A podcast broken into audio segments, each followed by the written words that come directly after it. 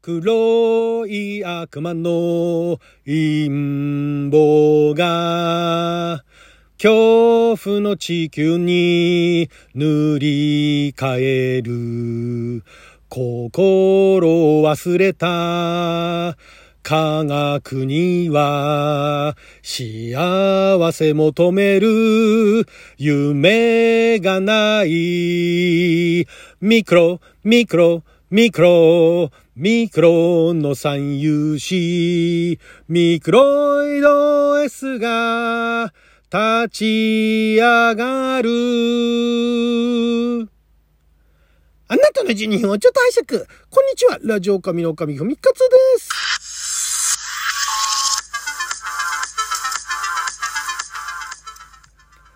今日は2022年2月の7日月曜日六曜は旋回戦勝でございます。毎週月曜日は昔懐かしのテレビ漫画、テレビアニメ特撮のオープニングやエンディングをアカペラで歌って歌のリハビリをするアニトク歌ビリテーションのコーナーをお届けしておりますが、今回歌ったのがですね、こちらがあの、えー、1900何年だ。アニメ版は1900、えーとですね、あれ？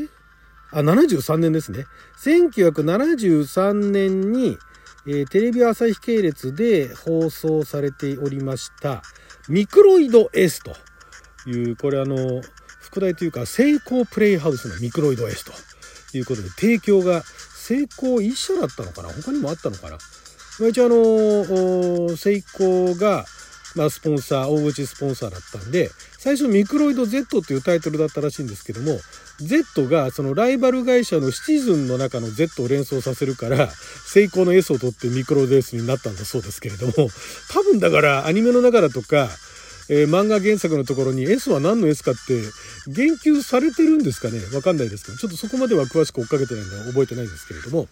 さあ、このミクロイド S なんですが、手塚治虫先生原作で、えー、コミカライズっていうか、まあ、アニメと漫画ほぼ同時に、えー、やっていたそうなんですが、私ね、最初あの、テレビアニメ版の方を見ていて、でもこのオープニングの曲からしてかっこよかったんで、それでハマってたんですね。まあ、お話全然覚えてないんですけども、まあ、いわゆるヒーローものみたいな、ちっちゃいあの、虫、虫人間ですね。簡単に言ってしまえば、えっと、虫に、うん、虫人間、もともと人間だったのが小型の虫人間に改造されたんだっけかな。その3人が、えー、まあ、ギドロンっていう敵が、敵集団がいるんだけれども、そこから逃げてきて、で、その、あの、悪と戦うと。敵のその、なんていうんですかね、その、敵の昆虫、昆虫軍団と戦うっていうね、いうお話なんですけれども、で、これが、まあ、そのアニメの方をすごいあの好きで、オープニングも好きで、え、見てたんですけれども、えー、原作があると。いうことで、その手塚治虫先生の、まあ、原作というか、まあ、両方ともほぼ同時進行ということで、大枠の設定が一緒ってだけだったんですね。で、このね、手塚先生の漫画版は、えー、当時すでに全2巻だったかな？なんですけどね、えらい暗いんですよ。えらい暗いし重いし、子供には私ね、当時いくつだったかな？7歳とか8歳とかそこら辺だったと思うんですけども、めちゃくちゃ重たくて、えー、なんかすごい明るい完全超悪の話だったのに、何この重さみたいなので、そのギャップにね、衝撃を覚えた記憶があるんですけれども、さあ、こちらがですね、えー、まあ、まだあれですよ、蘇我町子音体がですね、豆蔵っていうね、まだあの、あれですよ、後々のあの、野沢雅子さんポジションだった頃ですね。曽我町子さんっていうと、特撮好きの方だとね、なんかあの、女大将みたいなね、なんかもうおばあちゃんに近くなってしまった印象を受けると思うんですが、まあ昔はまだあの、いわゆる少年の、なんか小賢しい少年の声とかよく当ててましたね、曽我さんね。えー、で、まあ豆蔵やったりだとかで、井上真紀夫さんがヤンマですよ。ハーロックの井上真紀夫さん。ね、えー、あれですね、なんだ、五右衛門ね。石川五右衛門の、えー、井上真紀夫さんがヤンマ。鈴木ひろ子さんって何やってたかなアゲハは鈴木ひろ子さんだったんですね。で、一応あの、野沢雅子さんもあの、主人公の少年の役、その、えー、ミクロデスを率いていく、その少年、ミドル学ぶというのを役を演じててですね。まあ結構そうそうたる面々が、ね、今やもう大御所レジェンドと言われる人たちが、えー、当時ね、あの声を当ててましたけども、この曲がですね、えー、すごい私本当にあの子供の心に印象残っててであのテレビ版はあオリジナルのそのレコードに載ってるものからかなりうまいこと編集してテレビサイズに収めてるんですけどオープニングのそのイントロからしてテレビサイズ版の方が私好きなんですよ。あのー、原曲の方はなんかすごいもっと回った感じでまあかっこいいはかっこいいんですけどもそのテレビのターンタンタンタランタンパラーラって始まるっていうところがかっこよかったですね。で、えー、作詞をされてたのがまあ、あの、有名な悪友音とですね。もうこの頃は、ね、えー、悪友先生がこういうね、アニメの歌とかの作詞もされてたわけですよ。悪友先生、アニメね、あの、かつて紹介した、えー、作品もいくつか、えー、手掛けてらっしゃいましたけども、もうアニメ関わらず、ね、何でもござるんですよ。アイドルからアニメから歌謡曲からね。えー、アニメだと、まあ、ヤマトも、ヤマトの作詞だとか、あと、このあの、アニトクタビリテーションで紹介したウルトラマンレオですとかね。あと、デビルマンもやってるしね。あと、レッドバロンもそうですね。レッドバロンも悪友先生ですね。レッドバロンも歌いました。あと、ファイヤーマンも歌いましたしね。えー、そういう歌、アニメでもそういうのいろいろやられてますし、太陽の子エステバンか、懐かしいな。太陽のエステバンも作詞をされていたと。で、作曲が、えー、三沢剛先生ですね。三沢剛さんも、アニトクータビリテーションで紹介した、えー、なんだっけ。あれですね。あ、まあ、デビルマン歌ってないな。ファイヤーマン。ファイヤーマンは挿入歌か。あ、流星人間ゾーンですね。流星人間ゾーンのオープニングですとか、あとは有名どころだとあのエースを狙えとかね、サインは V とかね、まあ古いですけどもね、えー、そういう曲を、作曲を手掛けられていると。主にやはりあれですね、えー、結構テレビアニメ、テレビドラマのあの主題歌劇版の音楽を手掛けられていたようで、まあ、その後アメリカにね行かれてアメリカで活躍されたそうですけれどもね、えー、その三沢郷さん。で歌ってるのがですねこれがまたね何と呼べばいいんですかね。なかなかあのユニークなユニークというかヤングスターズというね、えー、コーラスグループなんですがこのヤングスターズっていうのがヤング101というこれがね当時あの NHK で70年代の前半にステージ101っていうのがあってですね。その101っていうのはあの NHK の東洋一の広さを誇るスタジオ101で収録していたので、まあ、あのステージ101というタイトルがついたそうなんですが音楽番組でで、まあ、今の今で言うところの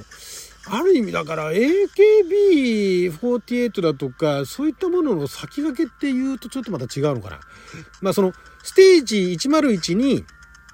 登場してオーディションが行われたりだとかメジャーメジャー活動していたバンドだとかが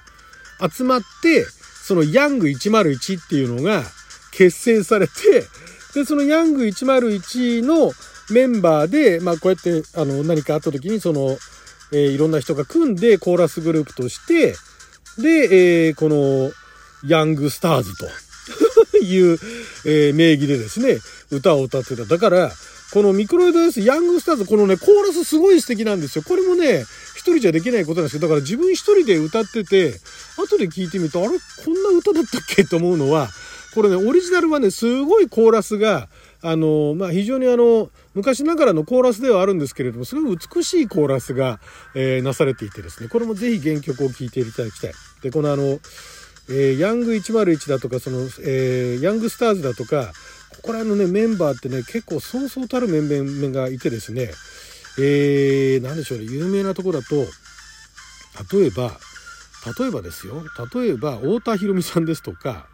あとね、谷山ひろ子さんも、ヤング101出身なんですね。あと、串田明さんね、アニメの歌、あの、ご存知の方であれば、串田明さんも、ヤング101出身で、1972年3月31日卒業らしいですね。相性が明だったそうですけどもね、まんまですけれども。あと、有名なところだと、えーと、誰がいたかな。そうそうたる、もうね、かなりの人数がいらっしゃったんですよ。あの、まあ、参加して卒業していくという感じだった。あ、田中誠二さんですね。あの、スバスバスバらしいサンデーのね、田中誠二さんですね。えー、ですとか、あとは、あと誰だろうな、あと、今の人でも、えー、わかるような方はいないか。でも、そうそうたる、結構なメンバーがたくさん、ね、いろんな方が、えー、このヤング101の中にはメンバーでいらっしゃったと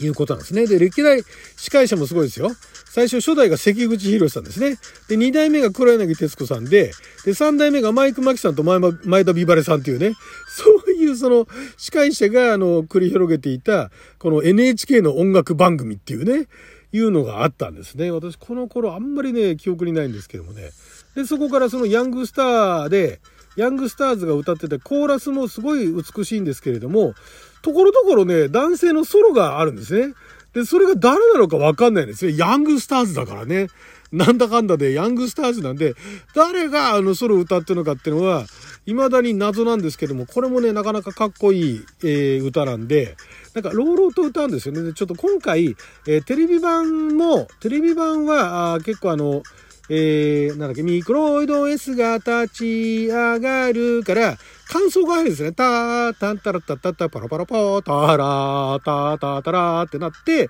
で、また、心を忘れた、科学にはって始まって、で、もう一回あの、ミクロ、ミクロ、ミクロ、ミクロの三有子ミクロイド S が立ち上がるっていうのがあって、オープニングが、えー、完結するんですね。だから、2番とか3番とかは聞いたことないんですけども、歌詞そのものにはあ2番も、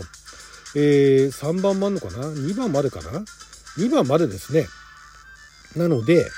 あ、そうかそうか。だから1番があって2番があって、えー、オリジナル、オリジナルっていうかその、あ元のね、そのテレビサイズではない方も1番、2番があって、で、2番があって多分感想があるんですね。で、また、心を忘れたっていうところから、あの、始まって、で、ミクロイド S が立ち上がるで終わるっていうね。これね、かっこいいんですよ。あの、これも口ではなかなか表現できないですが、オープニングのタンタンタンタランタンタラーラっていうね、始まるところがすごいかっこいいんで、よかったら聴いてみてください。で、原曲もね、原曲あの、テレビサイズになる前の曲もネットにアップされてるようなんでね、よかったら聴いてみてください。はい、ということで12分間の記者のお時間いただきありがとうございました。それじゃあまた。